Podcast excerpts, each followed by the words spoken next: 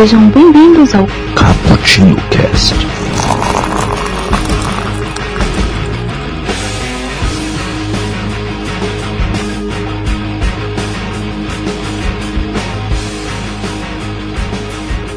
Olá galera que curte cafeína, sejam bem-vindos ao nosso primeiríssimo 24 frames por café, o seu podcast que vai tratar especificamente sobre cinema e derivados da sétima arte. Olha só que beleza! Eu sou o Mike, cineasta independente, estou aqui tomando um café com a claquete na mão, louco pra dizer ação. E aqui comigo está Nelson. Se apresenta aí, Nelson. Fala galera, aqui é o Nelson. Estou tomando café e pensando que 24 imagens valem tanto quanto mil palavras. Nossa, olha que profundo, né? Que bonito, que poético. Pra um... é, é o Nelson dando poesia para uma arte poética que é o cinema. Que beleza. Cara, eu acabei de pensar faz 30 segundos, porque não sei por que eu pensei nisso, mas pra, é, pra gravada é o que vai pro ar, então. Ah, Tu não, tu não decorou nada pra apresentação, foi assim na, na improvisação mesmo. Eu pensei que não ia ter apresentação, na verdade. Eu pensei, não, a gente vai, tipo, só oi, beleza, aí vai ser tipo um papo mais sério, tá ligado? Daí eu falei, não, não vou pensar. Aí você fez uma abertura, eu falei, fudeu. E agora? Quem poderá me defender? Isso que dá, a gente não tinha combinado de gravar hoje, eu chamei o Nelson lá no WhatsApp falei, Nelson, vamos gravar? O Nelson falou, vamos gravar. E aqui a gente tá gravando. Mas vocês podem ficar tranquilos que vai ser um, um podcast de muitíssima qualidade. Ou E hoje- será que não? Vamos ver, né? Vamos receber o feedback da galera aí pra ver qual vai ser, né? A gente tá aqui também crescendo, a gente tá aprendendo, né? A tendência é melhorar daqui pra frente. Bom, Vai. e. Oi. Qual o assunto de hoje? Então, Nelson, no nosso primeiro 24 Frames por Café, nós vamos falar da, daquela que talvez seja uma das, uma das funções mais importantes da indústria cinematográfica, né? Nós vamos falar sobre o diretor de cinema. O que faz um diretor de cinema? Quais são os diretores mais importantes da indústria e o que, que eles representam ainda hoje para ela? É um assunto que bem interessante, né, cara? Porque por mais que a gente saiba que existe diretor de uma produção, não é todo mundo que tem noção da importância dele para a mesma, né? É aquela coisa, cara. É, muitas vezes você assiste um filme e você culpa o diretor por determinadas coisas que o diretor não é o culpado, enquanto você não elogia quando ele é o. Foi ele que fez e você acha que na verdade o sucesso daquela cena se deveu ao ator ou mesmo ao editor. Sim, é, por mais que o diretor tenha importância, a gente tem que frisar também que, que uma produção cinematográfica ela é um trabalho em conjunto, em equipe, né? Não é só nas mãos do ator ou do diretor, né? Isso tem que ficar bem, bem, bem, bem frisado, né? Tanto que hoje em dia nós temos várias categorias que no Oscar, por exemplo, e em outros prêmios que premiam é, várias funções dentro de um filme, né? É, é aquele grande caso. O, o diretor é o cara que vai tomar a culpa quando o projeto der errado. E quando o projeto der certo, a culpa vai ser sempre do diretor de fotografia. Com certeza. Com certeza. Bom, então tá, tudo pronto então? Aí eu tô pronto, cara. Deixa eu tomar minha xícara aqui de café imaginário. Beleza, então luz, café e ação. Eu tava, eu tava querendo muito fazer isso. Tem o latido do teu cachorro aí. O Cliff hoje gostou, mano. Ele achou super maneira essa claquete. Eu também. Eu, caralho, velho, que boa ideia. Ai, ai.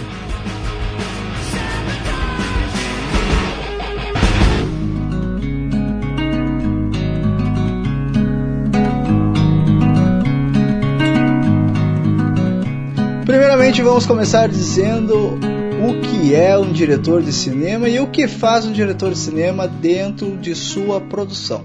Bom, o diretor de cinema ele é o responsável pela orientação artística que o filme vai tomar.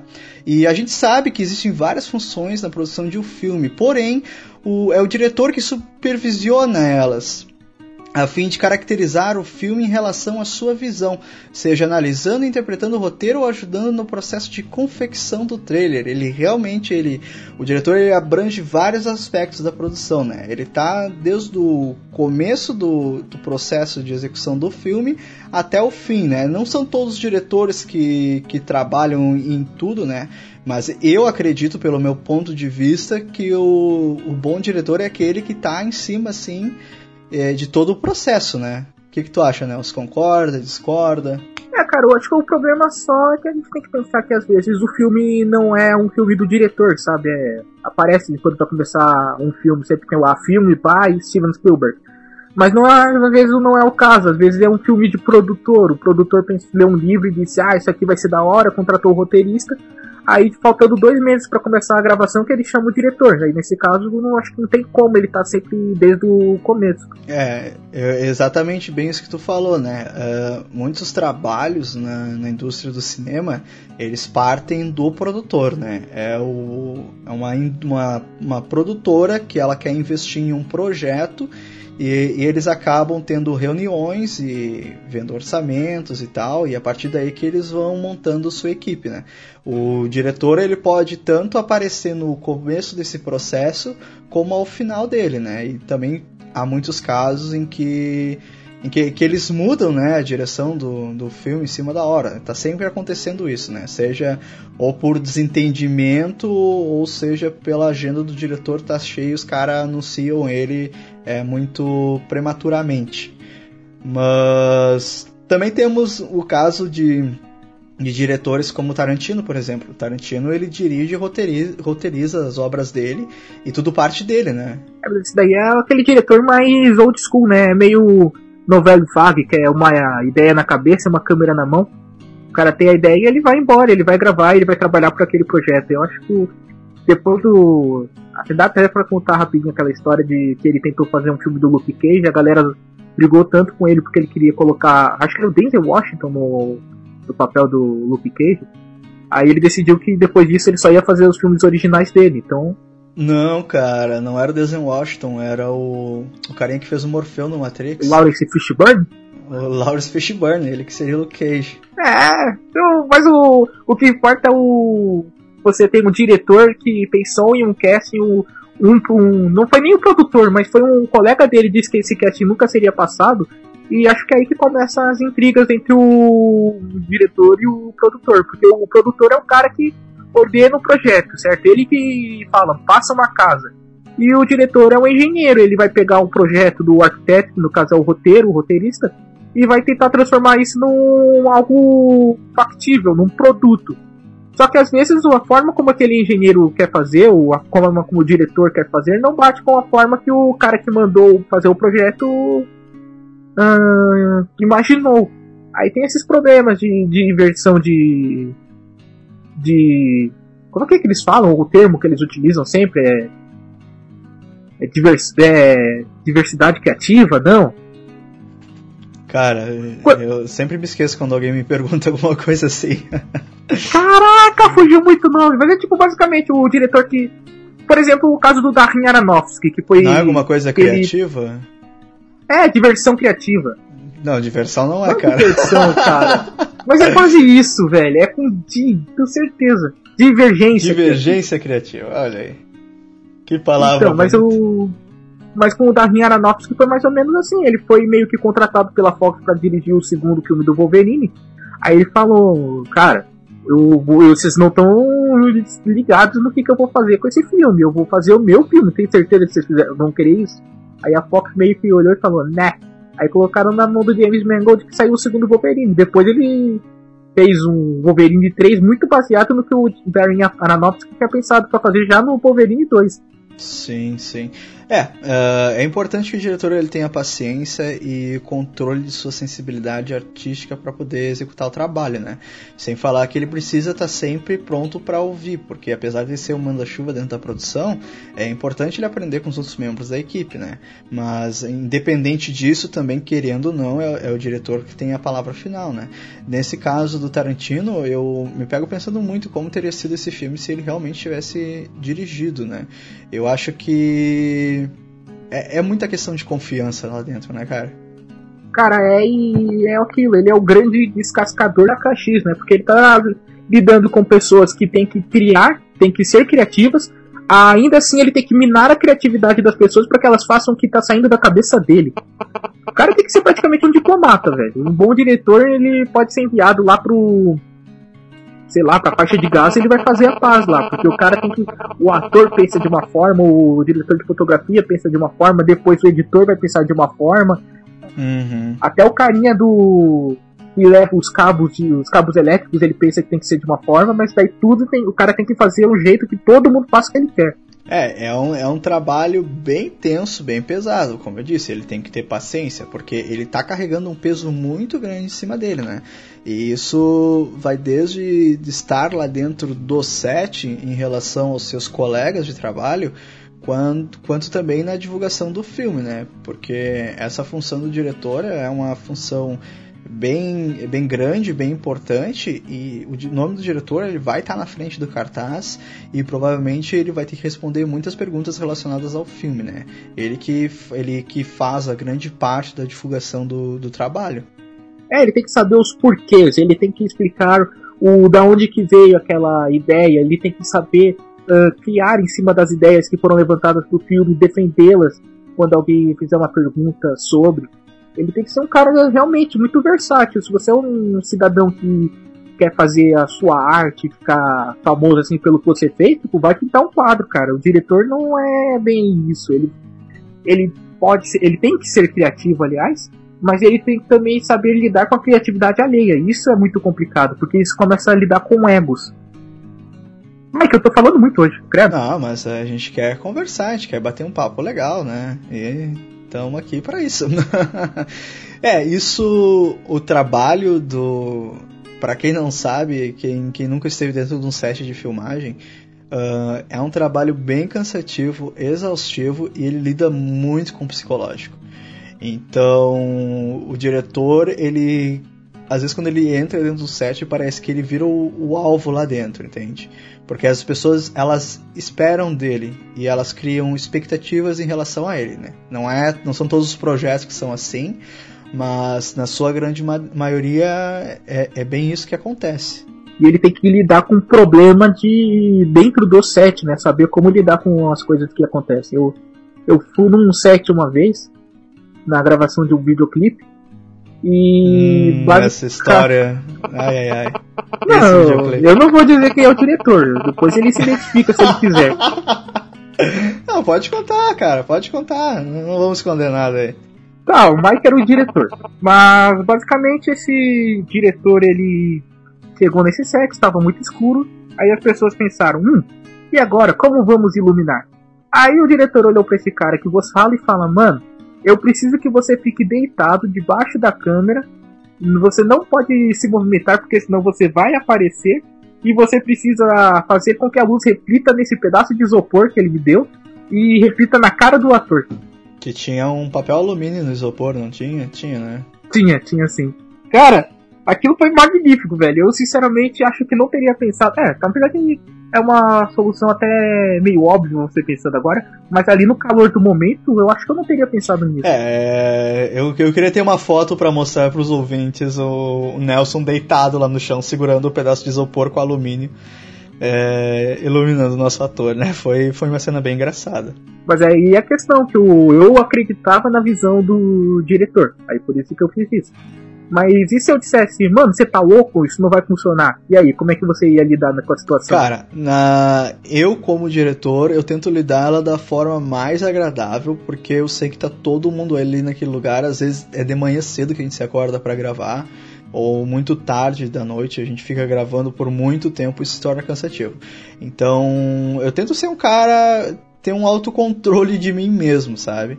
Eu, eu não sou uma pessoa que eu gosto, gosto de, de medir palavras, eu gosto de ser bem sincero, porém eu tento ser bem educado sempre, né?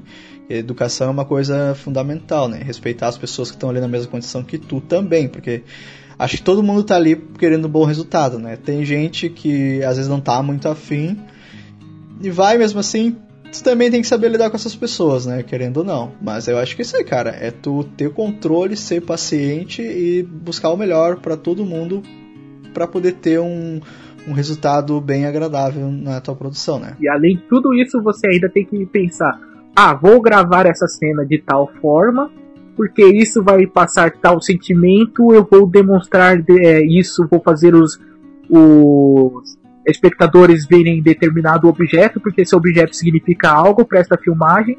E você tem que explicar já pro diretor de fotografia essa tua ideia, depois você tem que explicar pro editor por que, que você gravou, por exemplo, não estou falando do seu caso, mas você gravou uma lâmpada se acendendo uhum. para mostrar esperança, sei lá, você gravou uma corda para mostrar que o personagem está em uma situação difícil, ele está se sentindo com a corda no pescoço. Todo, você tem que ter todo um estudo da semiótica da cena, fazer uma decupagem do roteiro, você tem que passar pro.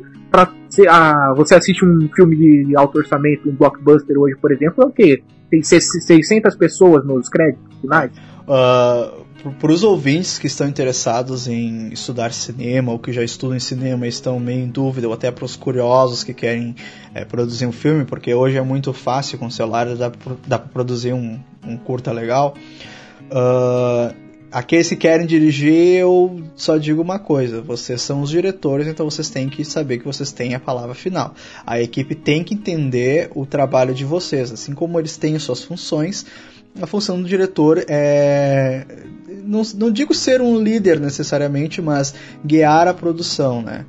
E, até porque o cinema ele é melhor feito, e eu acho que qualquer outro trabalho ele é melhor feito de forma horizontal e não vertical, porque o verticalismo ele é um pouco um pouco egoísta e um pouco injusto do meu ponto de vista. Então eu acho que é importante o diretor saber ouvir a, a sua equipe, saber ouvir os atores e saber analisar o que eles estão dizendo em prol da produção. Porém, realmente, quem deveria ter a palavra final é o diretor. Eu só endosso as suas palavras porque elas foram muito bem ditas. Mas não tão bonita quanto aquela belíssima poesia que tu nos, nos presenteou ali no começo do nosso cast. E se você falar, Nelson, repita agora, eu vou vir bananar e falar outra coisa totalmente sem sentido. Mas tá gravado, tá gravado e vai ficar nos anais da internet aí por muitas gerações, assim esperamos, né? Cara, essa é a função, criar belas palavras para que sejam propagadas.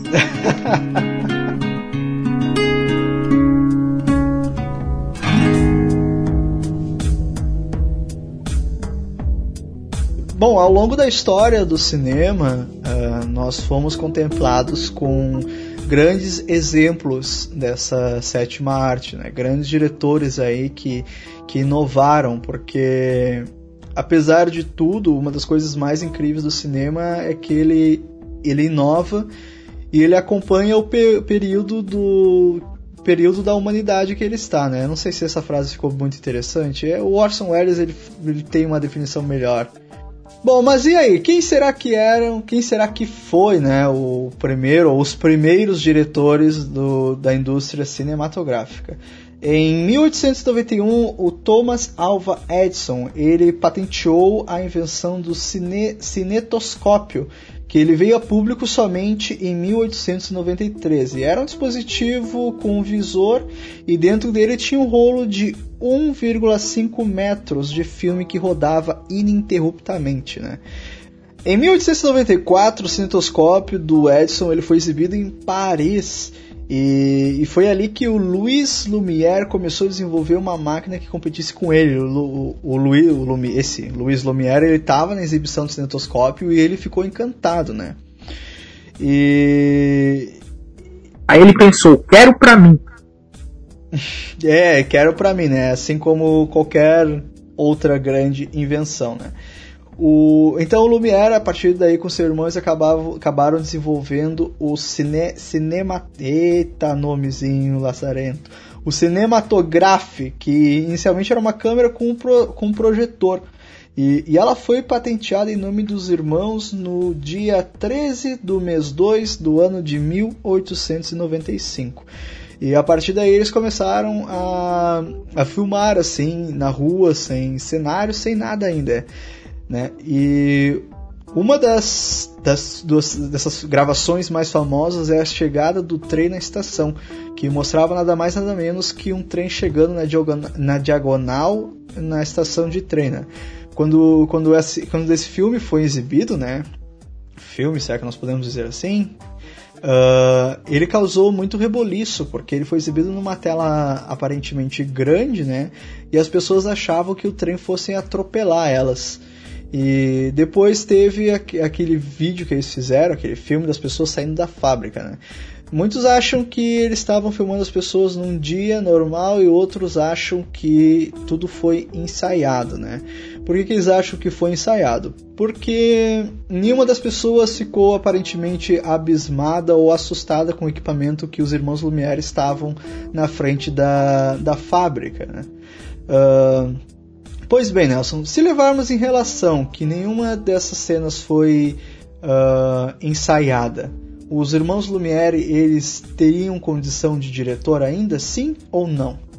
Cara, é, duas coisas. Só a primeira, uh, eu só quero fazer um adendo para a história do, da estação do trem, a chegada do trem, porque uhum. eu já li em alguns lugares que essa história de que as pessoas ficaram com medo, na verdade, foi um grande uma jogada de marketing. Sim. As pessoas não ficaram com medo, ficaram só maravilhadas, mas não é que tem história que a pessoa saiu correndo, desesperada, tal.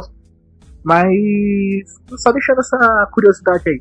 E a segunda é, cara, o, o cara que faz um documentário, ele também não tem nada ensaiado teoricamente. E ele também é considerado um diretor, né? Então acho eu daria esse título pro Lumière, sim, de primeiro diretor. Do, pros irmãos, né? Os irmãos Sim. Os dois. É, eu acho assim, ó, como a gente já falou aqui no começo, uh, a direção ela não se baseia totalmente no, no controle do, dos personagens, no controle da ação que está ali. Ela tem que levar em consideração muitos outros aspectos da produção, né? E o fato dos, dos irmãos Lumière terem posicionado a câmera daquele jeito já é considerado uma forma de direção. É, eles foram diretores e foram os, os primeiros cinematografistas também, né? Fizeram primeira, foram os primeiros diretores de fotografia. Eles fizeram os dois ao mesmo é, tempo. Mas o, o Thomas Edison ele já tinha feito alguns testes com dançarinas, animais e alguns homens trabalhando, mas. Ah, mas ali não era exatamente uma câmera né, propriamente, né? O, é um outro processo. É, era um projeto, era uma câmera em fase alfa, podemos dizer assim. É, mais ou menos. É como você, sei lá, dizer que o o molequinho que tava jogando bolinha de gude era o precursor dos videogames, sei lá. Uhum. Acho que é muito. É, o que o Edson fez era muito um projeto do que poderia ser, do que propriamente foi. É, né? Assim como muitos inventores também, né, cara? Muitos inventores. É eles... que eu não gosto do Edson, cara. O Edson é um cara que. velho, maluco tem vergonha. É por que, cara? Ele criou tanta coisa boa, graças a ele que a gente tem cinema hoje, né? Então, aí que tá, cara. Ele não criou porra nenhuma, praticamente. Ele era um filho da mãe, ele ah, ia ele nas. Deu o pontapé inicial, né, cara? Não, o que, que o Lumière fez com ele era basicamente o que ele fazia sempre. O coitado do Tesla morreu, tipo, na negação por causa disso. O Tesla, ele criou a corrente alternada, se não me engano, ele desenvolveu a corrente alternada, o, o Edson assistiu aquilo e falou, legal, vou criar uma campanha de energia elétrica, só que não vai ser corrente alternada, vai ser corrente contínua. Sou o safadão. Aí, e a corrente alternada é muito superior à corrente contínua quando você vai estudar, mas por causa do Edson a gente tá usando essa porra até hoje. Ó, isso que dá tem um, tem um químico aqui falando sobre cinema, né? Então, aí é que tá, eu sou químico, eu não sou uh, físico, então pode ser que eu tenha me equivocado no nome das correntes, mas basicamente a história é essa. Ele, ele é considerado por muitos um grande safadão. Pois bem. O primeiro safadão da história, Edson Safadão.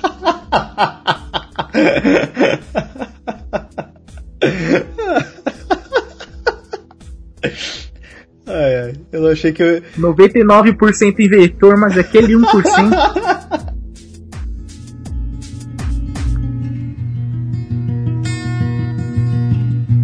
Mas então, na primeira apresentação dos irmãos Lumière também estava lá a demolição de um muro de 1895. Acho que vamos falar primeiro dos anos do, do da exibição desses dois que eu falei, da chegada do trem da estação eu não tenho bem a data dele aqui, qual foi, mas o, a saída da fábrica ela foi em 1895, né? Eu acho, eu acho importante a gente datar os filmes. É, não sei tu, né? É, não sei tu, Nelson, mas é uma frescura que eu tenho em mim. Então, enfim, sempre que possível datar os filmes, a gente eu, pelo menos, vou datá-los. Sempre que lembrarmos uh, da data dos filmes. Exatamente, exatamente. Sempre que a gente lembrar da data dos filmes, a gente vai datá-las. Uh, até porque fica bonito, né, cara? Dá um ar que nós estudamos e. Não, não, Mike, veja bem, dia 23 de março de 1918 é marcado pela estreia de A Dama no Você Castelo. se lembra daquele filme de 1800 e sei lá o que? Pois bem, ah, nessa primeira exibição dos, dos Irmãos Lumière também apresentava a demolição de um muro de 95, né? Que utilizava o movimento reverso para reconstruir o muro e se tornando assim o primeiro filme com efeitos especiais da história. Aí, aí nós estamos falando já de cinema, cinema, porra, né? Que é você utilizar o que o audiovisual, na verdade, só o visual, pra que aquilo que você está querendo passar seja expresso em imagens, obviamente. É, e o interessante de ter falado isso, né, só que isso vai, vai vir muito mais forte agora no próximo diretor que a gente vai falar, é que é aquela coisa que a gente está falando no começo, né? É parte do diretor ter uma visão artística pro projeto, né?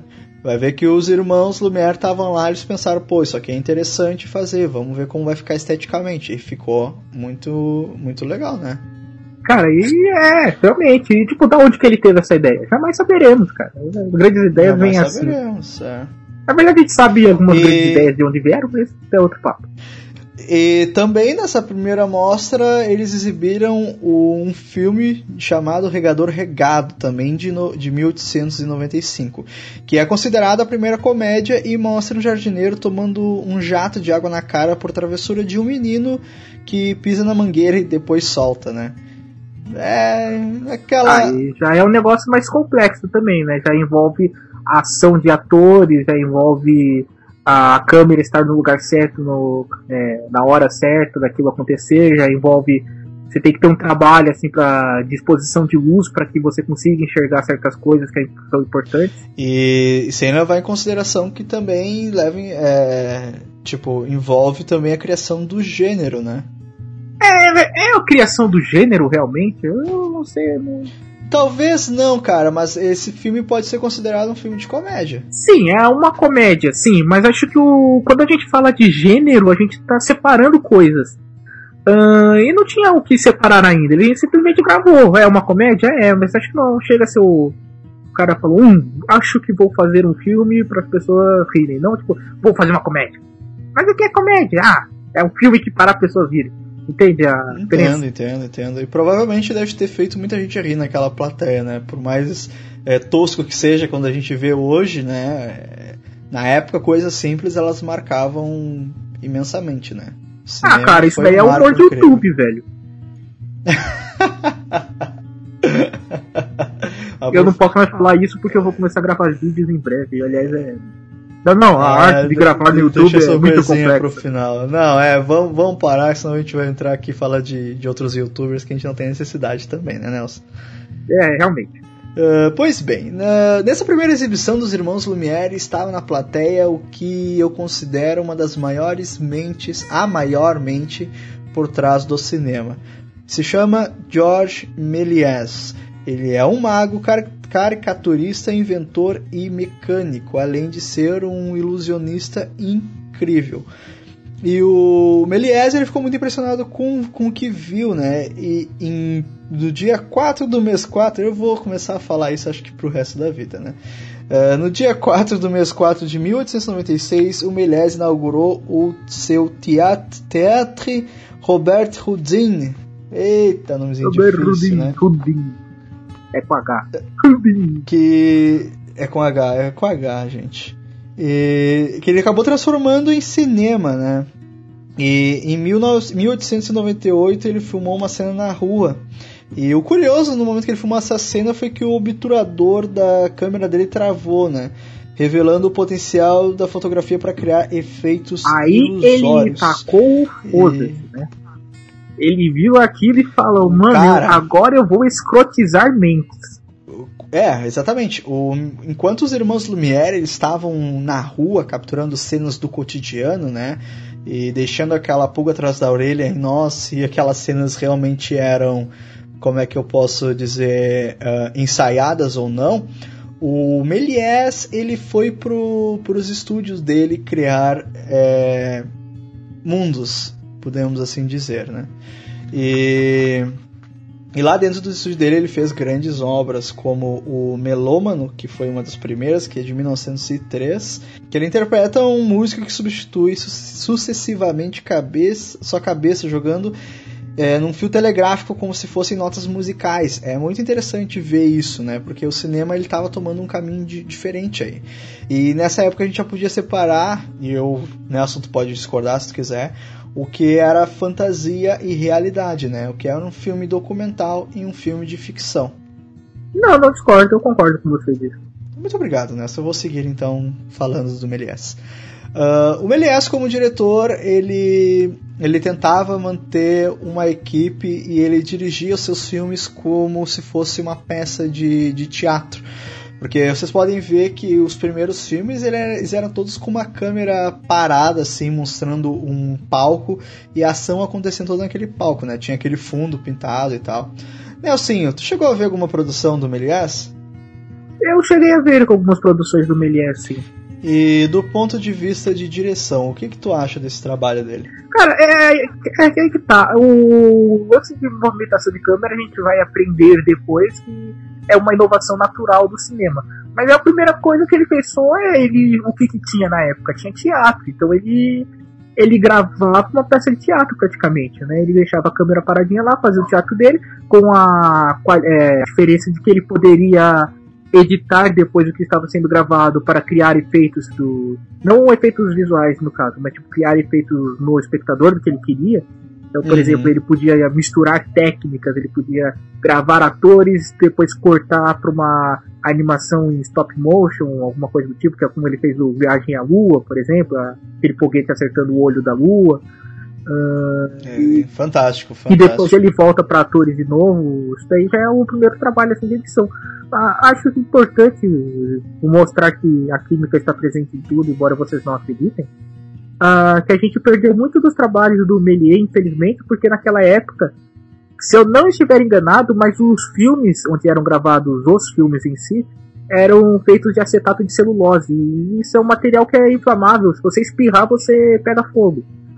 Acho que todo uhum. mundo vai se lembrar daquela mitológica cena do Bastardos Inglórios, do. O artista também. Do né, artista cara? também. Basicamente é isso. Antigamente o acetato de celulose, você espirrava nele, o bicho já pegava fogo, você perdia. Era altamente inflamado. Você perdia não só a obra que pegou fogo, mas as obras que estavam guardadas juntas. Então era necessário um, tra um trabalho de cuidado extremo.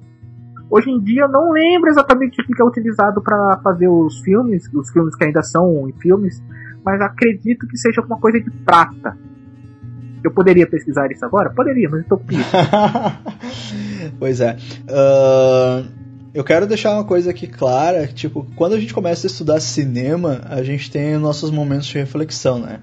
E para mim o George Méliès, ele vai ser o, o grande pai assim do cinema de ficção, porque naquele trabalho dele no Viagem à Lua, cara, que eu tô falando tão bem aqui do filme, tô me esquecendo da data dele, vergonha, acho que é em 1908. Pois bem, uh, esse trabalho do Viagem à Lua dele, é, ele nos mostrou que não tem limites para o cinema, né, cara? Antes disso ele já tinha feito, feito, nos provado isso, né? Mas acho que esse Viagem à Lua foi que ficou mais claro, né? Ele nos levou até Qual a é Lua. aquele lá que ele, é, ele mesmo, o ator, ele meio que tá andando e a cabeça dele como cai e começa a rolar. Cara, eu acho que é o melômano que ele começa a colocar a cabeça nas notas musicais. Ah, pode ser, cara. É, é, é inacreditável você pensar que isso saiu na, da cabeça daquele velhinho sem vergonha é. que parece muito com o Ben Kingsley. E. olha a referência aí, olha a referência. E não, é, o Méliès ele foi inteligentíssimo, né? Ele realmente nos mostrou que o cinema ele ele é uma arte de muitas possibilidades, né? E de muitos encantamentos também, porque as pessoas elas ficavam abismadas quando elas iam até o, os cinemas, né, ou as salas de exibições para ver essas obras do Méliès, né?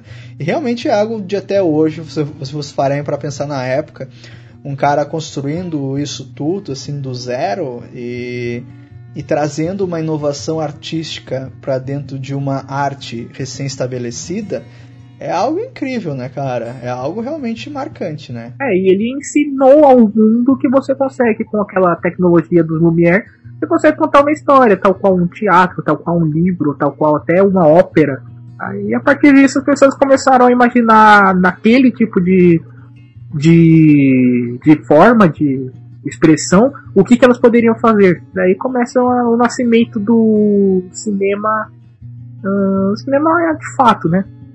Por mais que o Lumière eu considere sim cinema, mas é a partir do Méliès que a gente começa a ter uma. As pessoas começam a pensar em histórias e como contá-las. E por falar em nascimento, Nelsinho, vamos falar de, de um diretor muito polêmico, né? Que ele foi responsável pelo filme Nascimento de uma Nação de 1915, que é o D.W. Griffith. Então, eu vou deixar você falar desse porque por motivos óbvios eu não me sinto bem dele. Não, eu consigo falar assim. É, é pesado, cara. A gente pode dar uma, uma pincelada por cima nele sem se aprofundar muito, mas é, é importante a gente falar ali pra indústria, né? Mas eu respeito a tua opinião. Se quiser não comentar. Não, não, a gente vai falar dele, mas é. sei lá, tipo, é. É que é foda. Uh, você tem pessoas que são tão importantes com uma coisa tão bela e o cara é um babaca, praticamente. Você, a gente vê isso. Eu não sei porquê, mas no cinema isso se repete, sabe? Grandes diretores que você assiste as obras dele tecnicamente, você fala, ah, o cara é um gênio. Aí você vai ver depois ver que o cara era um babaca, ele era racista, ou ele era machista, ou ele era se achava muito superior aos outros. É, por exemplo, Hitchcock, daí você entra também no. Uh, que que foi o. É não é. Caraca, eu ia falar Fellini, não. Fellini, Fellini é o cara mais gente boa da Terra. O. o último tanque de Paris. Caraca, o que que foi? O Marlon Brando. Caraca, tá, diretor que não, não, Marlon Brando é o. Ele é, é o ator. O que, que fez esse filme? Ele fez Os Sonhadores também. É... Eu sei porque eu tô com o Fellini na cabeça, mas não é o Fellini. O Fellini é legal. Uh... Vai falando aí do Griffith que eu vou pensando quem que é. Tá bem, vou te deixar pensando aí quem é então. Uh, a gente tá, para quem não sabe, o D.W. Griffith ele é considerado polêmico por causa de seu trabalho O Nascimento de uma Nação que eu não, ainda não assisti. É, já assistiu, Nelson?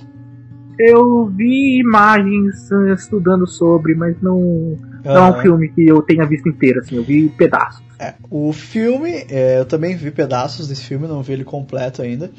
O, o filme ele recebeu fortes críticas e, a, sobre apologia ao racismo. Bertolucci! Ah! Bernardo Bertolucci, isso mesmo, último tango de Paris. Caraca. Olha só.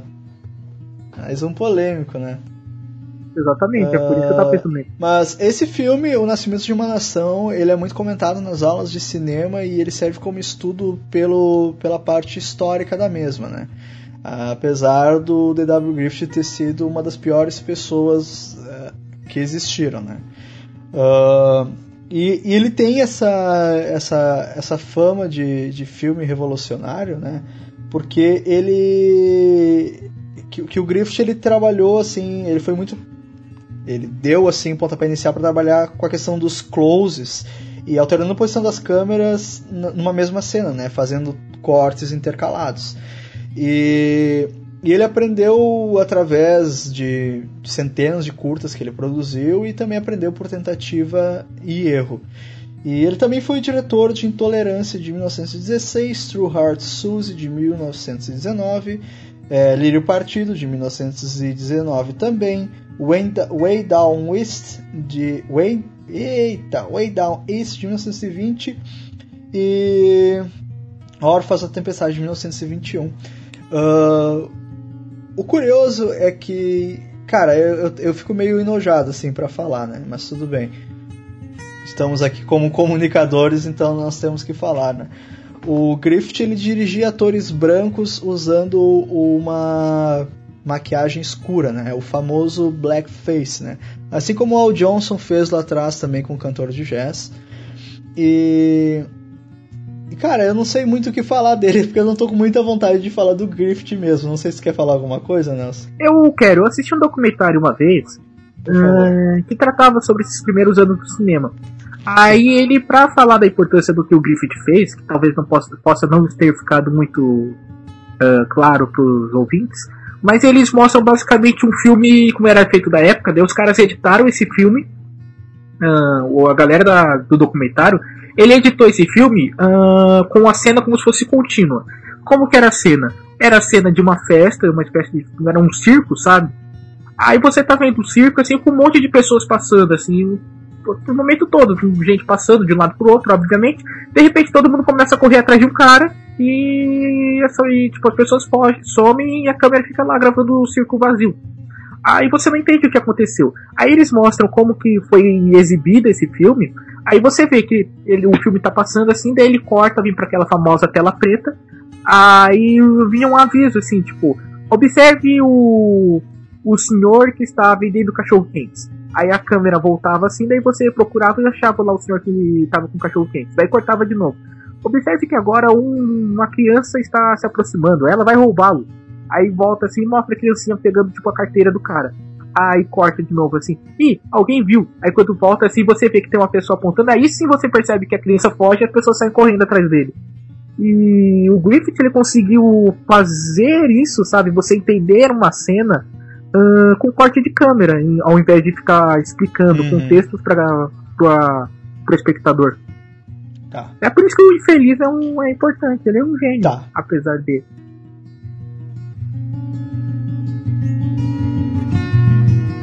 Please listen carefully.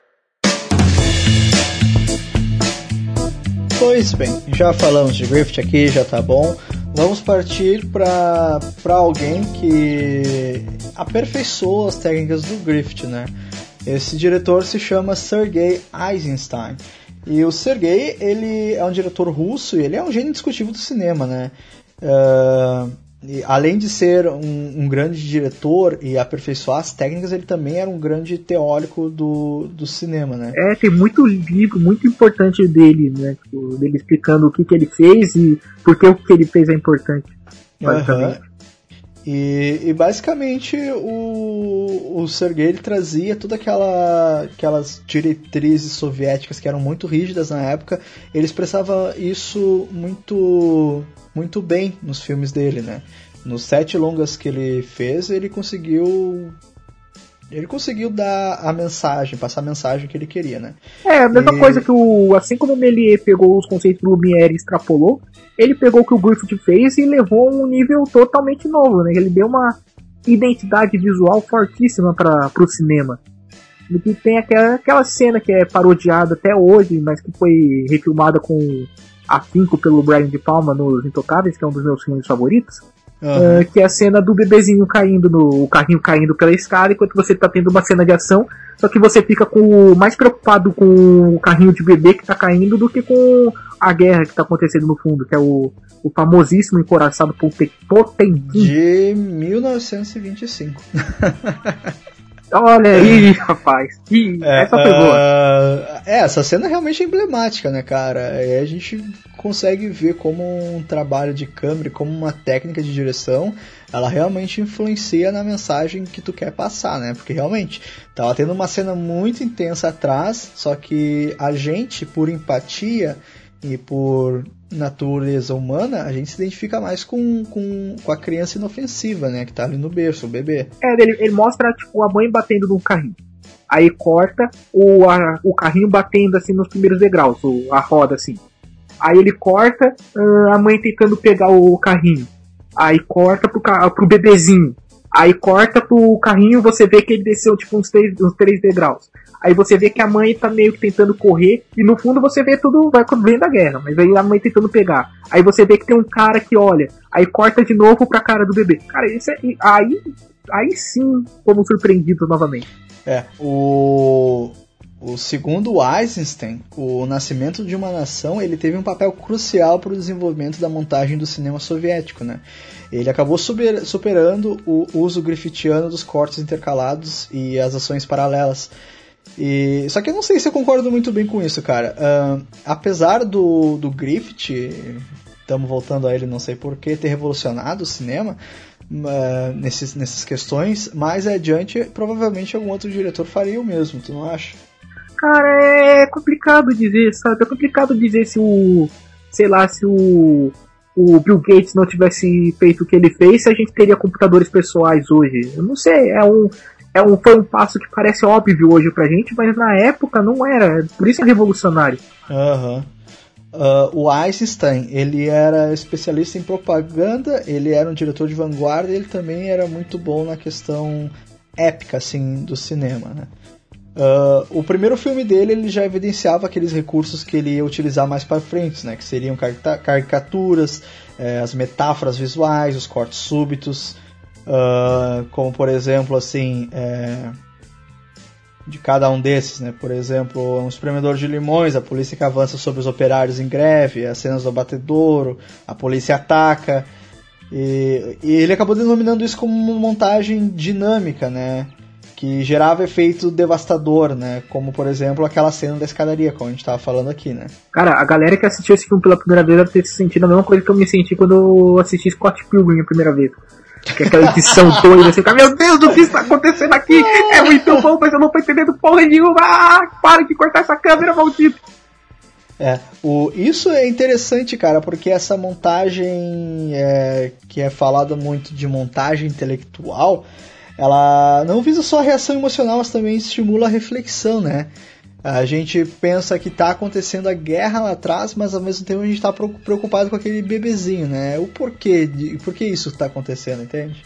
É, isso aí virou a base do storytelling no cinema hoje em dia. Com certeza, com certeza.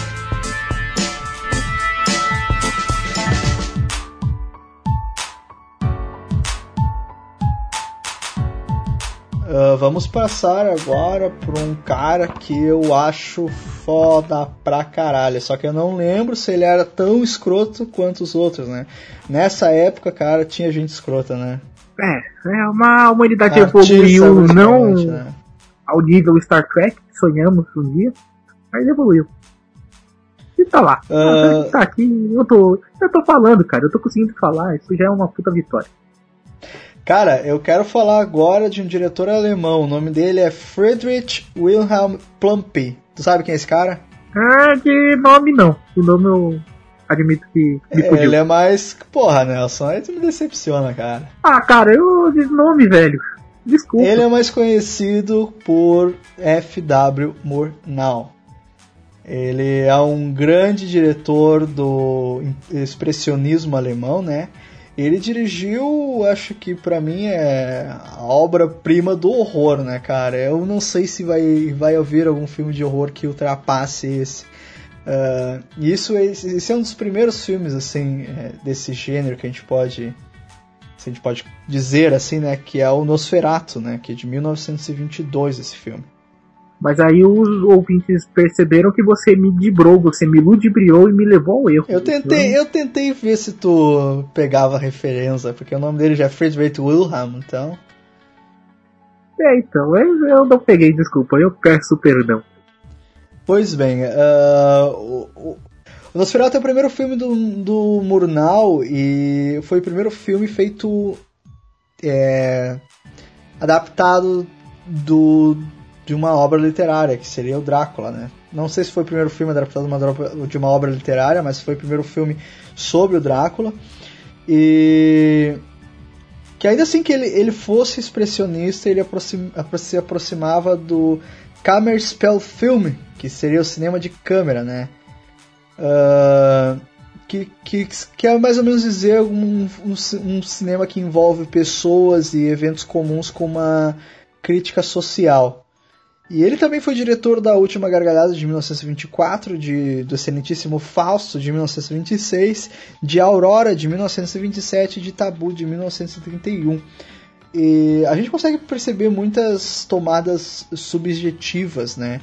E, e, coisa, e cenas que nos aproximam daquele, daquele visual sombrio e marcante que nós temos de Nosferatu. Tu acha que o Murnau teve muito trabalho para trazer essa atmosfera para nós, não? Cara, eu acho que foi o. Ele viu o que, que o, os soviéticos estavam fazendo, só que ele. O que me impressiona mais é que ele não, não usa só corte de câmera, sabe? Ele consegue utilizar uh, o que a. Ele começa a usar a mise-en-scène, sabe? Ele consegue.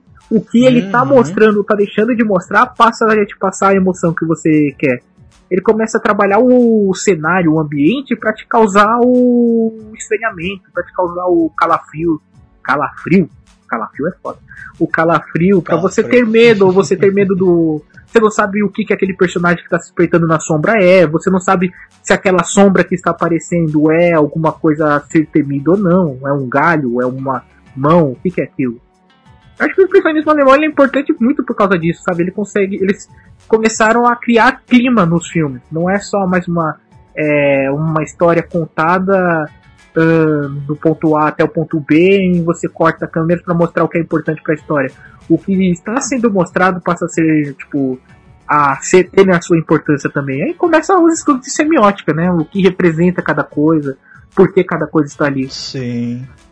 É, o Murnau ele também trouxe novas, novos posicionamentos de câmera, né? Tem cenas que a câmera está um pouco acima do joelho do Nosferatu, que algo que até então não era visto. O, é, é, bem aquela coisa, né? Eu acho muito interessante a narrativa do Nosferatu, por exemplo. Depois, um dos outros filmes que eu vi dele foi Falsa, não cheguei a ver os outros. Uh, porque é uma.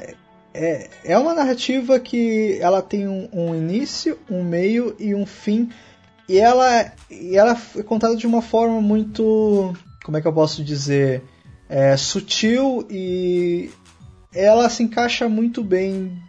Todos, todas as cenas do filme elas são muito trabalhadas para elas terem uma narrativa que é uma narrativa pro, progressista, sabe?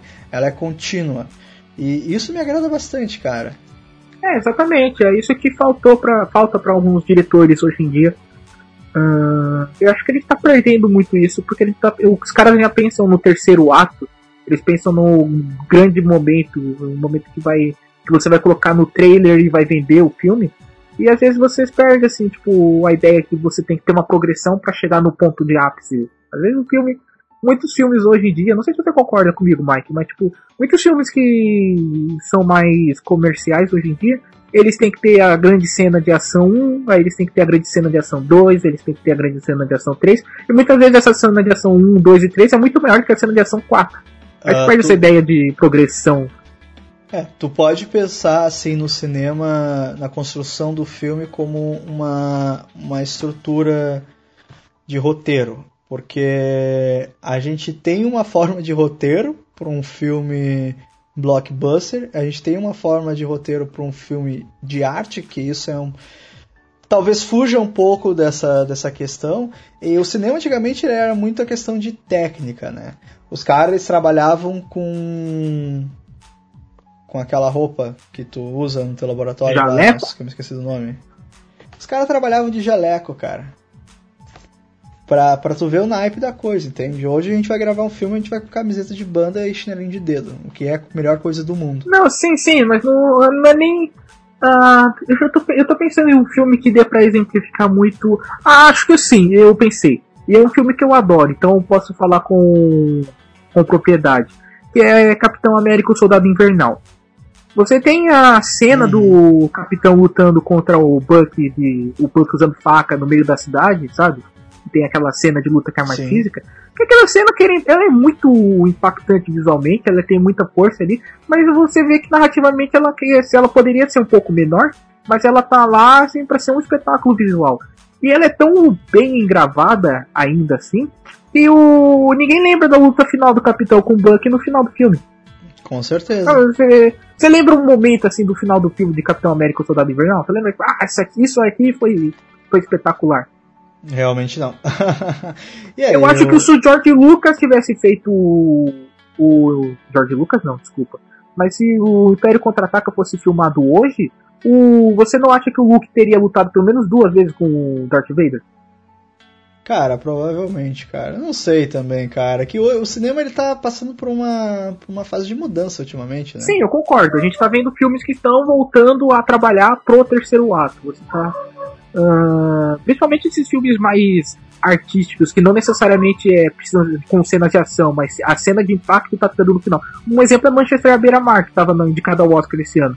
Que você vê que o filme todo é construído para chegar na cena do final, uma cena impactante, e você dizer, ah, é, foi isso, eu caminhei tudo isso para ver essa cena em específico, que é a cena do, da discussão dele com a Michelle Williams. Não sei se você concorda.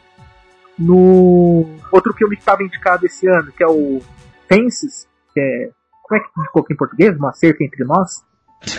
Foi esse o título em português? Não, um limite entre nós, ainda pior. Minha nossa. Mas aí você tem também, você tá trabalhando o filme para chegar no final você ter aquela aquela discussão do Denzel Washington com o filho dele sobre o o que é ser um homem, porque que ele é um cara rígido e tal, que é a cena de impacto que eles fazem pra. Que eles, é, eu acho que falar mais que isso é spoiler. Mas o filme todo é construído para esse terceiro ato. Mas gente tava passando por um momento ali nos anos 2000 que o filme podia ter acabado com uma hora e dez, assim, no, o que vem depois é só pra. É, a, a gente podia ficar se estendendo aqui no Murnal, mas vamos deixar para falar em outro cast, né? Que a gente foca mais nos diretores específicos. O nosso uh, problema é esse, né? falar... né? É, mas é, é que é bom, né? A gente tem bastante coisa para falar dos caras. Uh, vamos falar agora de um, de um sujeito que foi nascido na zona pobre de Londres e, e acabou se tornando um Sir, né? Com, graças ao seu trabalho, né? Elton Ele John? também é. Será que é Elton John? Elton John é diretor de cinema? Ô, oh, cara, eu sou um. Não, eu quero ver um filme dirigido por Elton John. Uh, bom, mas não é Elton John e esse cara que eu tô falando ele é um dos homens mais famosos do mundo. Ele fez mais de 60 curtas até 1920 e muitos dos seus longas são até hoje inesquecíveis. Eu tô falando de Charlie Chaplin. Aí é, aí é complicado falar, né, cara? Porque o, o cidadão não só ele dirigiu, ele não só entendeu composição de cena, uh, você fazer cortes para contar a sua história, você criar o clima e posteriormente usar trilha sonora no, nos seus filmes para poder criar clima. Uh, e ele atua, cara, e ele, a atuação dele é algo magnífico de se assistir, né? E eu acho interessante nas produções do Chaplin, cara, é que a, como ele é diretor, né, e não as primeiras, mas depois, é, mais para frente, ele foi acabando tomando a frente assim do roteiro também. Ele construía o cenário pro personagem, pro Carlito, sabe? Então, a, aquela, toda aquela estrutura, todos os outros atores, eles estavam ali pro Carlitos, né? Isso não era uma coisa ruim pro Chaplin, tudo casava muito bem, né? A dinâmica do, do dos filmes dele, eles estavam acompanhando o personagem de uma forma, assim, impecável. Pois é, cara. E, e o filme é. O, e o personagem dele veio que vira um avatar para a humanidade, né? Você tem o Carlito, que ele é mais um tipo vagabundo. Você tem o filme que o Carlitos é, um, é o trabalhador. Você tem o Carlitos que ele tá lá apaixonado pela menina do circo. Você tem o Carlitos. Você tem várias facetas dele e ele, ele vai se moldando, mas é sempre o cara que você olha assim. Ele é um cara muito simpático, né? Você olha assim e você fala, mano, esse cara é ele é estranho, ele é estranho, mas ele é um cara que parece simpático. É, e cara, eu acho que não existe uma pessoa hoje que tu não fale em Chaplin e ela tenha uma, uma imagem mental deste ser, né? É, é impossível. Ele define né? muito rapidamente quem é o personagem, né? Até pelos trejeitos, até por sempre ser um mais ou menos o mesmo trejeito, mas você olha para ele e sabe mais ou menos. Tá, eu sei quem é esse cara, eu sei quais são as ações que ele tomaria em determinadas situações, agora que tipo de enrascada que ele vai se meter. Pois é. O Chaplin ele focava em filmes principalmente de comédia e drama. E alguns dos seus filmes principais são O Garoto de 1921, Casamento de Casamento ou Luxo de 1923, Em Busca do Ouro de 1925, Luzes da Cidade de 1931, Tempos Modernos de 1936 e O Grande Ditador de 1940, né? Foi o Grande Ditador foi onde que ele chutou o pé da barraca e decidiu fazer um filme com, com, com diálogos, né? É, ele, ele nunca teve medo, né? Os primeiros filmes dele são aqueles mudos, assim, que até o, que a galera mais lembra com carinho, que ele faz alguma ação assim, aí tela preta, mostra o diálogo, aí volta assim, ele fazendo, aí tela preta, mostra outro diálogo e tal. Aí ele viu que isso ele dava para fazer um filme inteiro sem precisar disso, utilizando som, aí ele conseguiu. Aí depois ele começou a fazer. Ele falava nos filmes, né? Que ele achava que ele. Achava que não ia funcionar porque ele achava a voz dele feia, mas funcionava. É um cara que. É um diretor que soube ver que a forma que o cinema estava sendo feito era importante, ele começou a se moldar para aquilo e mostrar como. Cara, tem uma cena no Tempos Modernos que ele tá meio que. Ele tá, ele tá apaixonado, aí ele quer se mostrar pra uma. pra menininha que ele tá apaixonado, né? Ele meio que sobe uhum. no. Acho que num prédio e tal. Ele pega um monociclo e começa a pilotar o monociclo com os olhos fechados. Aí, tipo, você, ele, a câmera mostra que tem um buraco no, onde ele tá, é, tá andando de monociclo e você não. E ele não vê, porque tá vendado. Cara, aquilo dá uma agonia até hoje, assim, que é tão belamente não, gravado. E o, A, e a cena do garoto, cara, com, quando eles vão levar o menino lá no começo, que eles colocam aquele garoto dentro da, da caminhonete lá e ele fica gritando papai, papai. Porra, aquela cena é foda pra caralho, cara. Marcante. Chaplinzão da massa. Chaplinzão, todo mundo conhece Chaplinzão, todo mundo ama Chaplinzão e ele ficou em segundo colocado no concurso de cosplay do Chaplin. Que? Não conhece essa história? Eu acredito que ela seja fictícia e esteja num filme absurdo. Não saberei dizer qual filme que é. Mas eu sei que eu vi ela num, num filme que diz que certa vez ele estava numa cidade e ia ter um concurso para ver quem imitava melhor o Chaplin. Uhum. Aí ele se inscreveu e ficou em segundo colocado. Olha só, hein? Curiosidade, não sabia disso não, cara. Cara, eu não sei se é verdade, tá ligado? Mas a história, a história em específico eu lembro. Ô, oh, ouvinte, você, você assistiu esse filme? Porque eu não assisti tanto filme obscuro assim. Diga aí que filme que é. Comenta aí, deixa aí embaixo. Uh, essa questão do Chaplin é interessante a gente estava falando sobre o ego do diretor, né? E quando estourou aquela coisa do, do som do, dos filmes falados, o, o Chaplin ele foi muito. Ele foi, foi, foi, foi muito. Ele não queria, sabe, sair do, do, do cinema mudo e ir para os filmes falados, né? Porque, bem como tu falou, ele achava que os filmes podiam comunicar sem áudio, sem, sem voz, sem diálogo. É, mas ele viu que. Ele viu que a os tempos estavam mudando e falou, vambora. É, mas o nos tempos modernos já, já tinha cenas dele cantando e tal, mas foi um grande ditador que que que isso ficou mais destacado, né? Aquele discurso dele foi marcante, porque justamente por isso, ele, que, ele não tinha outra escolha, não tinha outra saída, e quando ele falou, ele queria que fosse algo fosse uma crítica social muito forte que marcasse as pessoas de alguma forma. E realmente, no, quando, na primeira exibição desse filme ele foi muito criticado, mas eu acho que hoje ele conseguiu passar a sua mensagem. Cara, é uma menção honrosa só, rapidinho, Mike. Uh, não lembro se o nome do cara era Goebbels mesmo. Eu, eu, não lembro o nome do cidadão. Mas o diretor que estava por trás dos filmes da filmes de propaganda nazista, ele tem a mesma importância do, do Griffith, né? Até hoje a gente assiste o Star Wars, o Despertar da Força, e você vê que tem você quer mostrar que um, uma equipe, uma equipe não, mas um grupo de pessoas é do mal, você se baseia é, rapidamente nas propagandas nazistas. Que a primeira ordem está tendo um discurso lá, daí você vê os soldados todos retinhos, todos olhando para o mesmo líder com aquele olhar de paixão. Uhum. Isso era ele gravava os discursos do Hitler das tropas daquele jeito e isso era usado como propaganda porque Dizem que o discurso desse desgraçado era inacreditável. Você ouvia, você ficava embasbacado com a qualidade do, da afluência com que ele falava, falava as palavras, com a força que ele dava para as palavras. E o cara ia lá, gravava e conseguia vender isso pra. Presença, né, cara? O cara tinha uma baita presença.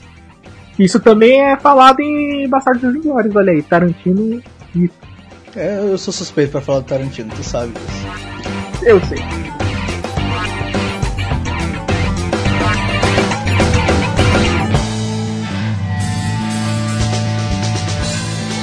Pois bem, seguindo aqui nossa leva de grandes diretores que mudaram a indústria de alguma forma, nós temos também um diretor francês chamado Jean-Luc Godard, o criador, né, se é que a gente pode dizer assim, talvez, da Novelle Vague. O que, que era a Novelle Vague?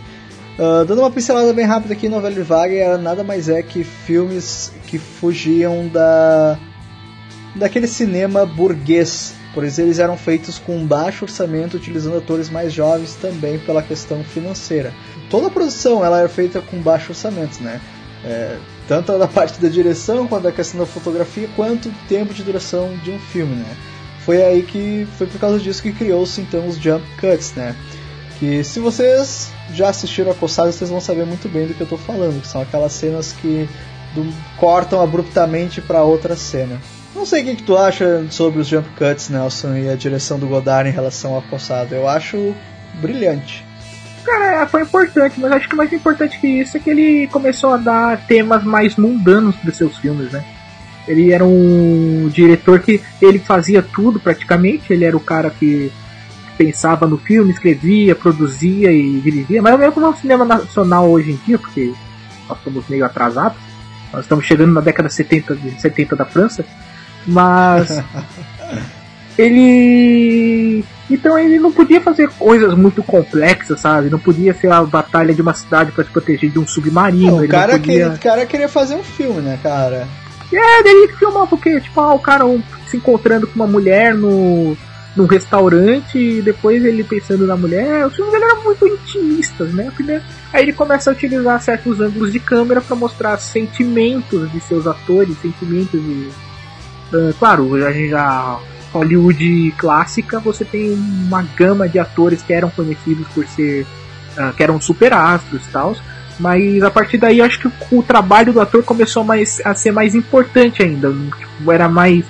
Ele dava mais força pra atuação do que simplesmente pra, pra história que estava sendo contada. Pra composição toda, eu diria também, né? Sim, sim. Porque querendo ou não, você vê certos filmes na, na Hollywood antiga, Uh, você vê que você ah, tem o filme tal. Ele é. não é um personagem que tá atuando, é a atriz que tá lá, você conhece a atriz e por isso que ela tá lá, ela tá fazendo o mesmo papel todos os filmes, sabe? Uhum. E eu acho que a partir da novela Vague você consegue ver, tipo, ah, esse personagem ele tem esse tipo de psique, esse outro personagem tem outro tipo de psique, até o Carlitos que eu havia falado antes. São 60 filmes sim, com Carlitos, sim, sei sim. lá, e os 60 filmes com Carlitos, Carlitos atua da mesma forma. Isso é um problema? Não. Só tô dizendo que com a novela vaga você tipo tem uma você tem um entendimento maior que aquela pessoa que tá lá na frente, ela não tá apenas uh, lendo um texto, sabe? Ele tá, ele tem que viver aquilo para poder passar a emoção. A, a novela vague, ela trouxe muitas estéticas assim curiosas e interessantes pro pro, pro seu gênero, né? O, ela, é, o Godard usava recursos bretianos de capítulos, né, que contexto, assim, tipo. Algo que a gente vê hoje em dia nos filmes do Tarantino, né? Dizia capítulo tal e um textinho ali para introduzir o capítulo. Uh, também havia é, citações, entrevistas e tava tudo um tom mais documental até, se a gente parar para pensar, né? Os atores quebravam a quarta parede, isso era comum, né? Os filmes, eh, apesar de serem um pouco mais pés no chão e tratarem situações eh, possíveis do cotidiano, eles tinham uma, um tom mais, como é que eu posso dizer, poético é, e filosófico, né? O, e, e, era muito engraçado, cara, que tu vai ver o Acossado hoje, tem uma cena que o, o dois personagens estão andando na rua e o, eles vão acompanhando ele, é, uma, é um plano sequência. E todas as pessoas que estão passando por eles, elas olham para trás e acabam olhando para a câmera. E eles não se importaram de avisar as pessoas lá. Eles gravaram a cena desse jeito, né? Porque eles tinham um prazo para cumprir e foi o que deu para fazer. É, e muito me impressiona que no Brasil você tenha pessoas como a Mônica, que em vez de ir na lanchonete preferia ver esse tipo de filme. Eu não peguei, cara. Ô, oh, mano, é Eduardo e Mônica. Ah! o Eduardo crer. preferia a lanchonete, mas a Mônica queria ver o filme do Goulart. E o Nelson tem que cantar no ah, podcast. Ah, cara, não sou né, eu cara? se não estiver cantando. Se tiver um podcast que eu não cantei, vocês saibam que o Kaique me dublou. pois bem, o... teve uma época que o Godard se afastou do cinema comercial para poder filmar uma série de manifestos em 16mm, né? Ele era muito. gostava muito do drama político. E e, e, ele depois retomou os gêneros mais acessíveis com Tudo Vai Bem em 1972. Uh, ah, e foi nos anos 80 que, depois de um tempo de amadurecimento dos seus filmes, eles se tornaram ensaios contemplativos sobre as questões contemporâneas, eh, desafiando o público a pensar de uma forma diferente, aquela coisa que eu falei. Uh, os filmes do Godard, eles são um estudo Cara, excelente para quem quer fazer cinema, né? E ele foi muito influente para determinadas pessoas que vieram depois dele, né? Nessa ideia de o diretor é o bate no peito, domina no peito e toca na saída do goleiro para fazer o filme. Com certeza, cara. Tem que ser um uhum. cara que não dá para se esconder atrás dos grandes estúdios, você tem que correr atrás. Algumas de suas principais obras são A Cossato de 1960, o Banda é a Parte de 1964, o Alphaville de 1965 e o Weekend à Francesa de 1967. Acho que é o mais famoso dele, né? Cara, eu acho, eu acho que é acossado, cara. Pelo menos é, a gente discute bastante acossado na universidade. Hum, ah, você tá dentro desse ambiente, então quem sou eu para discordar? não, mas porra. Tamo aí, né, cara? De repente eu tô errado, não. Pois bem, seguindo aqui, vamos falar de François Truffaut. Ele é um diretor francês, vanguardista também, e os filmes dele traziam muito entusiasmo, lucidez e a liberdade de expressão, né? Eram características fundamentais do, dos filmes dele. Uh, Nelsinho. Eu, é meu nome. Tem alguma obra em particular do Truffaut que tu, tu acha que merece destaque? Sim, uh, eu gosto muito de Truffaut de, com recheio de coco.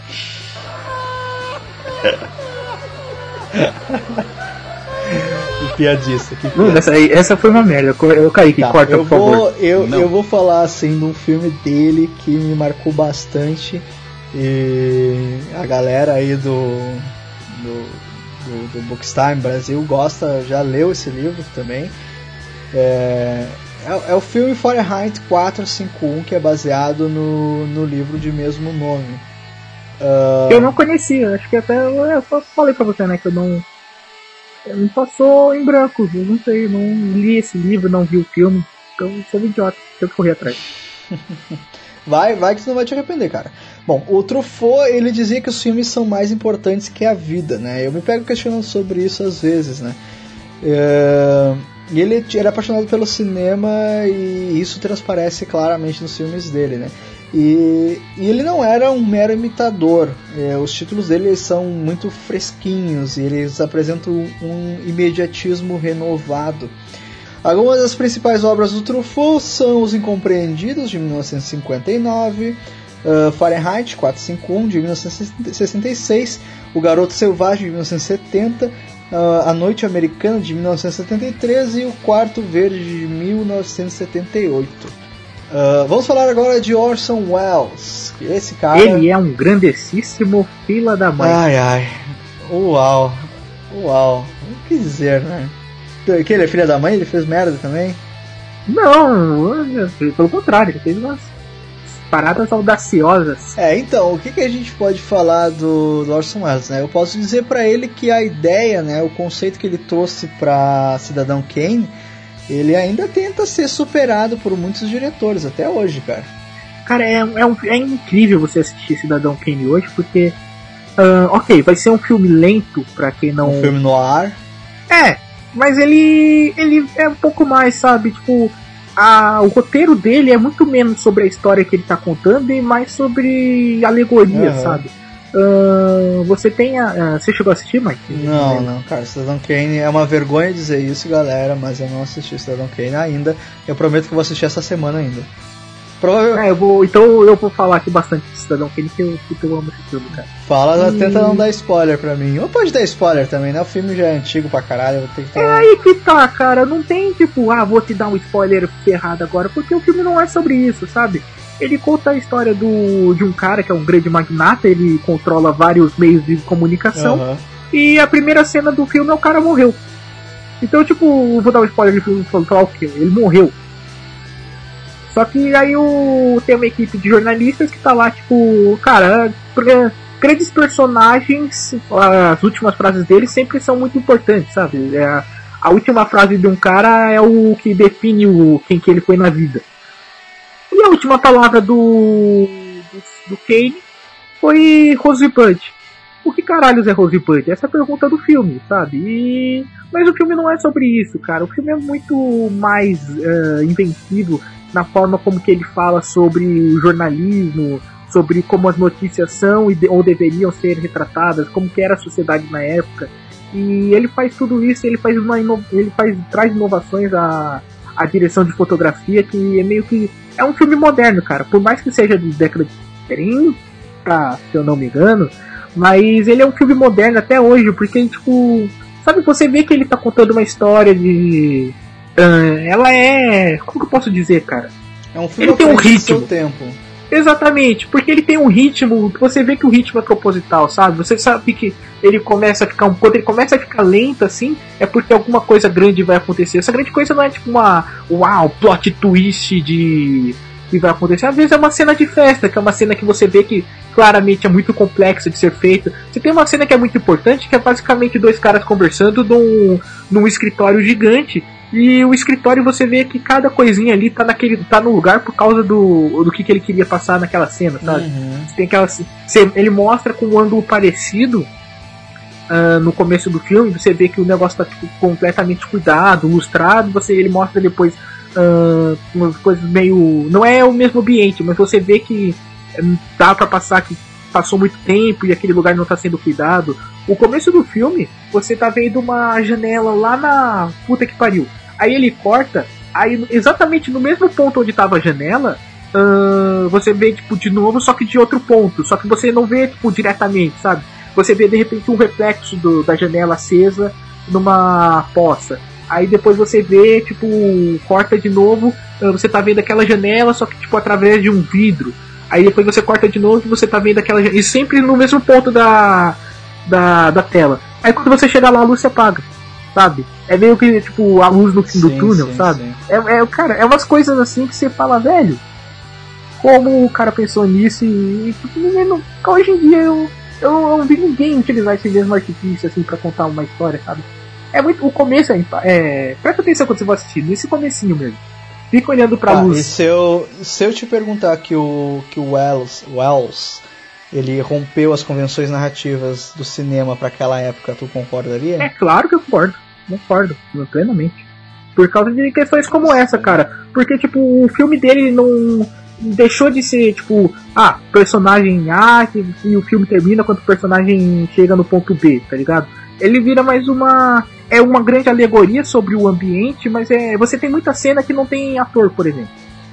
Tem cenas que são mais contemplativas. E não tinha isso naquela época. Naquela época era o Carlito, 100% do filme tá mostrando Carlito, tá mostrando um personagem que é importante pro filme. Você tem cenas que são. Uh, não sei, a Marilyn Monroe, não sei, uma coisa assim. Mas Mono não é mais, é mais antiga. Ah, quem que era de 20? Ah, não, tá. Mas você sabe. Você tem as divas, assim, os grandes atores da época, eles estão 100% do filme. Cidadão Kane não. De repente, Cidadão Kane está assistindo e você vê uma. Você tá vendo um reflexo de uma, numa poça, sabe? Você, sim, você sim, usa sim. isso para contar a história como um todo, mas você não tá contando a história. Te entendi, cara, te entendi. E hoje em dia você tem muito isso, você tá gravando seu filme, Aí, por exemplo, você quer mostrar passagem de tempo, aí você grava a casa, daí você mostra que tá escurecendo, sabe? Uh, você tá. Você tá. O seu personagem tá quebrado, por exemplo, aí você mostra que, por exemplo, o porta-retratos dele tem uma rachadura. E esse tipo de coisa foi que ele começou a fazer, sabe? Contar o filme sem estar tá contando o filme exatamente. Bom, uh, uma das principais obras do Orson Welles são Cidadão Kane de 1941 uh, Macbeth de 1948, Otelo de 1952 e Badaladas da Noite de 1965, né? Uh, vamos falar agora, só para lembrar aqui, galera, é que todos esses diretores a gente está falando algumas obras assim deles por cima. A maioria a gente conhece, né? Algumas outras não. É, obviamente todos eles têm mais trabalhos além desses que a gente está falando, né? A gente só está dando uma passada aqui por cima para o cast não ficar muito longo. Ah, só, só rapidinho, eu sei que o cast está gigante, então eu vou falar rapidão. Tem um filme do Orson Welles que não foi finalizado e a Netflix está se mobilizando agora para pegar todos os, os filmes que ele tinha gravado para fazer esse filme, para editar e vai estar em breve aí na Netflix mais perto de você. Olha aí, coisa boa. Legal. Uhum, Vamos falar agora de um diretor sueco, Ingmar Bergman. Ele, o Bergman ele fazia filmes com imagens religiosas e que tinham um certo envolvimento psicológico em relação aos personagens, né?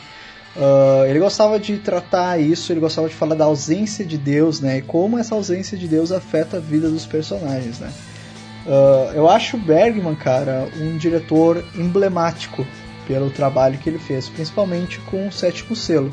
É, é, realmente, é, eu não vou me adentrar muito no Bergman, pode fazer o que você fez com o Orson Welles aí, porque eu realmente não, eu assisti o sétimo selo, mas acho que foi só isso que eu assisti dele, sabe?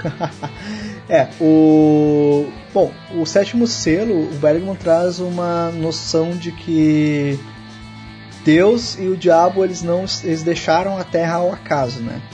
E em todo aquela, desse, aquela, aquele conflito moral entre a morte e o cavaleiro, né? E porque a morte representa tudo que há naquela terra, né? E Cavaleiro ele tenta entender os motivos, né? E, e isso é muito do Bergman, de trazer o, o diálogo acerca um diálogo que, que, tu acabe conhecendo o psicológico do personagem e sendo assim tu acaba conhecendo o que está acontecendo naquele lugar que se passa o filme. Ele é muito forte nessa questão, sabe, cara? Uh, em obras que se a psique humana, né? O Persona, ele conta a história de duas mulheres numa ilha ali tentando se descobrir. Tem tem cenas assim que só o Bergman poderia trazer, né? Mas ele assim também não foi tão marcante, eu acho, quanto o, o, o Godard. Ele não inovou tanto na narrativa, ele trouxe mais uma narrativa própria dele, algo que ele gostava de fazer e que, e que ele fazia muito bem, né? Acho que essa questão do psicológico, principalmente, é, foi muito forte nos, nos filmes dele e, e daqui para frente nós temos muitas, muitos filmes que, que beberam dessa fonte, como é o caso de Donnie Darko, por exemplo. Mas que são filmes mais complexos, né? Acho que é por isso que também que não fez tanto sucesso quanto uh, os filmes que são mais sobre, o, sobre a vida e o ser humano, do que você querer entender grandes temas. Com certeza. É, o Bergman fo ele, fo ele, fo opa, ele focava mais nos filmes psicológicos e em dramas metafísicos, né, que, que está além da, do plano terreno. E suas principais obras, assim, a gente pode falar, né, ou vamos dizer que nossas recomendações, por assim dizer. Uh, Juventude, de 1951, O Sétimo Selo, de 1957, Gritos e Sussurros, de 1972, ah, um que eu me esqueci aqui, Morangos Silvestres, de 1957, que é bem famoso dele e Sonata de Outono, outono de 1978. Eu acho que, que é isso aí. É, Nelson, tu quer citar mais algum diretor que a gente não tenha falado aqui, que tu acha interessante a gente comentar? Então, eu acho que aquele diretor que, embora uh, ele mora no nosso coração e a gente odeia ele ao mesmo tempo, é meio dicotômico isso. É um paradoxo, diria eu. Paradoxo dire, dire, dicotômico direcional. Mas Cara, é o cara que realmente ele trouxe Hollywood para os novos tempos. Ele pegou muita influência do que Godard estava fazendo na França. Só que ele viu o que muita gente fazia na década de 50 na década de 60, principalmente com ficção científica e filmes de aventura, que é o Jorgão da Massa, né? O Jorgão Lucas. Fez aquele filminho Star Wars, que acho que o Star Wars, por mais que seja uma é, obra. Só, seja... só fez Star Wars, nada mais. É, é, engraçado, porque Star Wars é um filme diferente, porque é um filme que ele é tão forte na cultura pop tão, quanto ele é importante para o cinema em si, né? Porque você começou a ter o nascimento da cultura do cinema uh, cinema pipoca, do cinema como diversão, cinema uhum. feito para você simplesmente abstrair, uh, ao mesmo tempo que ele mostrou, ele deu o primeiro passo assim para as pessoas verem que é um filme do diretor, sabe? É um filme de ator de Hollywood, de autor do Sim, de cara, Hollywood, né? Até, até porque uh, é bem aquela coisa, é o cinema de diversão, e aí a gente vê o poder do diretor. O som não se propaga no espaço, mas é divertido pra caralho ver aquelas naves disparando laser explodindo no Cara, espaço. Cara, e é tão louco que ele não dirigiu o episódio 5 e o episódio 6, mas você ainda sente que é um filme de George Lucas, sabe? Você assiste uhum. e você fala, mano, eu tô sentindo a sua mão aí porque Star Wars é teu. E até o Despertar da Força, com, com, é, com o JJ, ele muda. O JJ ele traz sim uma nova visão uh, de que, que é cinema para Star Wars. Mas você vê que ali no fundo, assim, tá ecoando assim, o George Lucas guiando a mão dele, sabe? Não de propósito, mas é que a, a, a obra específica é do, é do autor, sabe? A mesma coisa com ET, sabe? Você pensa em ET, você pensa em Spielberg. A mesma coisa com. Deixa eu ver. Taxi Driver do, do Scorsese. Você pensa no filme, você pensa diretamente no diretor, porque é o filme que o cara quis fazer, sabe? Não é tipo. Por mais que na outra, é, antigamente tinha isso, mas eu acho que era um pouco menos uh, marcante. É, a gente não pode esquecer também que ele nos trouxe o Jar Jar Binks, né? é, todo mundo tem uma ovelha negra na Cara, tem um ouvinte que ele, é... no, que ele xingou a gente no cast de Star Wars porque a gente não falou muito mal do Jar Jar Binks, porque, cara, tem que você tipo, dar soco em parede, sabe? Não falar o que, ah, o Jar Jar Binks é uma merda. Sim, Jar Jar Binks é um personagem merda. Não tem muito mais o que falar. polêmica, polêmica. Vamos deixar isso aí pra outra hora. Uh, mais algum diretor que tu queira citar, Nelson, ou não? Uh, que tenha revolucionado, revolucionado? Tenho. Tenho. Uhum. Esse aqui vai ser polêmico. Se segura da cadeira. Opa. Opa. As irmãs Wachowski com Matrix. Eita, é polêmico. Será que elas revolucionaram? Cara, eu mesmo? acho que tipo, você tem o cinema moderno antes de Matrix e você tem o cinema moderno pós-Matrix, que é a edição surtada, você utilizar a música para junto a música dá o tom do, do que está sendo mostrado, sabe? Aquela cena do que é é muito parecida com o que a gente vê em Ghost in the Shell, que é o Neo e a Trinity lutando no aeroporto. Mas aí Não, que tá, sim, cara. Mas o no cinema, no cinema americano, antes disso, eles, você tinha visto alguma coisa parecida? O que, que era grande cinema de ação antes de Matrix? Era o que? Armageddon. De ficção científica, a gente pode dizer assim, né, velho? Não, mesmo de ação mesmo, cara. Você tinha Armageddon, você tinha Bad Boys ali na década de 90. Você tinha Bad Boys, você tinha um Tira da Pesada, você tinha. Que mais que tinha de ação? É, realmente, realmente Matrix ele foi emblemático nesse sentido, né, cara? E depois disso todo mundo, ah, é porque. Ah, mito da caverna, ah, é, inspirações de Schopenhauer, ah, delícia de, de Neuromancer, sabe? E virou. Você assistir um filme, você tem que ter várias camadas, ao mesmo tempo você tem que ter aquela edição maluca, você tem que ter bullet time, seu personagem principal tem que ter cara de badass. Uhum. Não, ah, já que a gente tá fazendo menções honrosas aqui, eu quero fazer uma grande menção honrosa aqui, ah, porque os filmes desse cara, eles tinham muito a identidade dele, né? Porque tudo no- na produção dos filmes dele tem o toque dele e a visão dele. E eu tô falando de ninguém mais, ninguém menos de, de que Stanley Kubrick. É, então, eu, eu não falei tanto do, do Kubrick porque senão o o cast tá com uma hora e meia, vai ficar com duas horas e. É, o Kubrick ele era meticuloso no trabalho dele e ele tava sempre ali incomodando a galera, né? Shelley Duval que o diga. E tudo em questão de fotografia, direção de arte, eh, trilha sonora, ele era enfático e tudo. E galera, não, não fiquem assustados, a gente vai fazer casts mais pra frente sobre esses diretores em específico, a gente vai fazer casts inteiros sobre eles. Mas agora a gente só tá pincelando eles assim, só pra não deixar de falar. E deixem aí embaixo os diretores que vocês querem que a gente se aprofunde na obra do cidadão.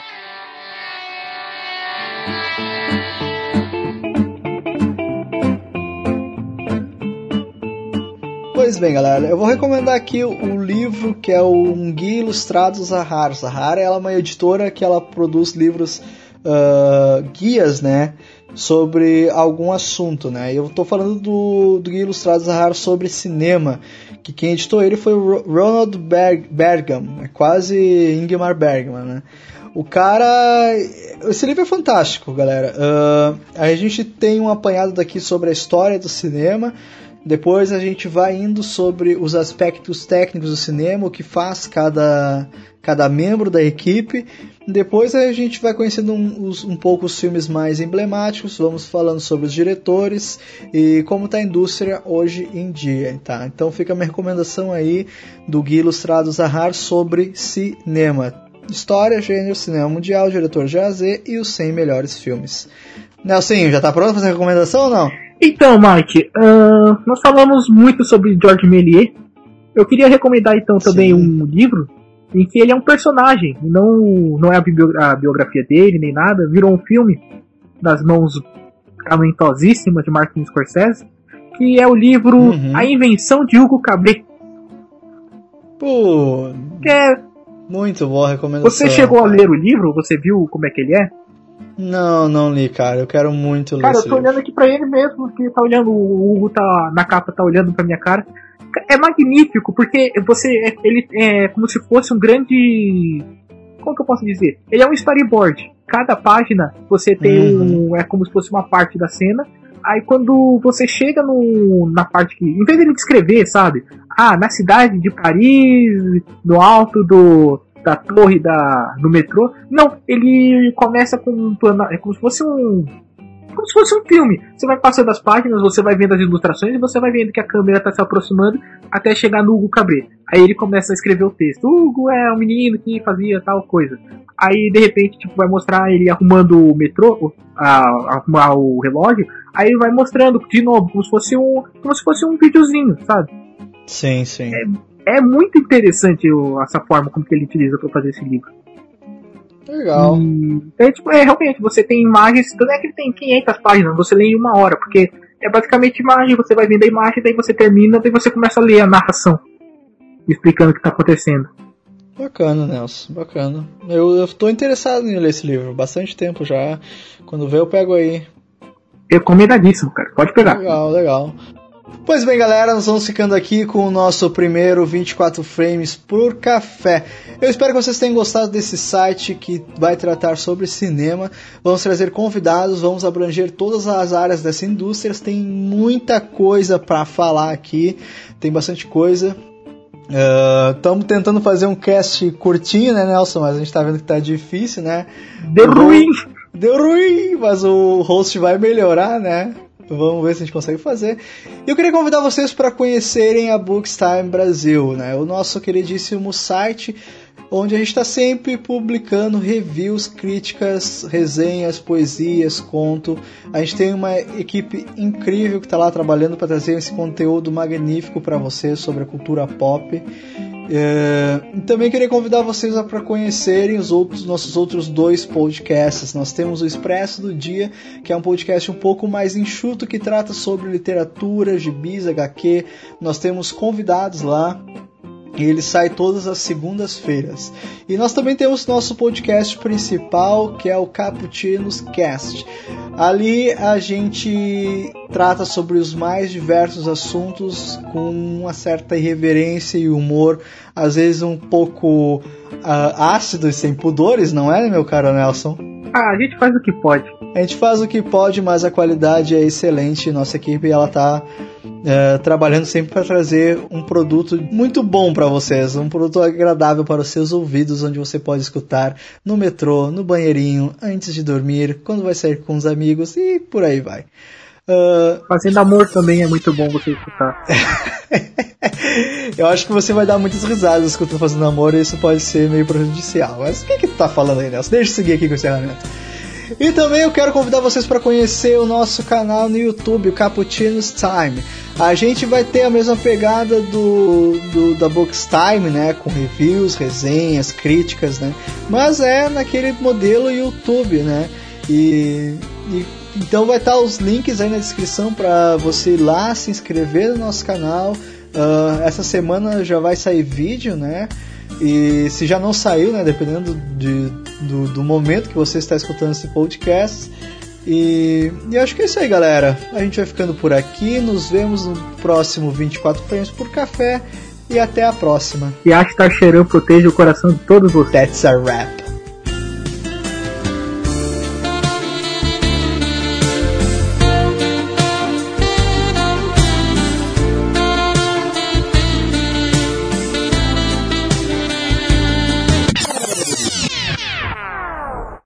Eu poderia ter falado Ridley Scott, mas a gente tá de mal depois de Prometheus. Porque ele, por quê? Porque ele prometeu e não cumpriu, né? Não cumpriu. Ah, não cumpriu. Essa piada.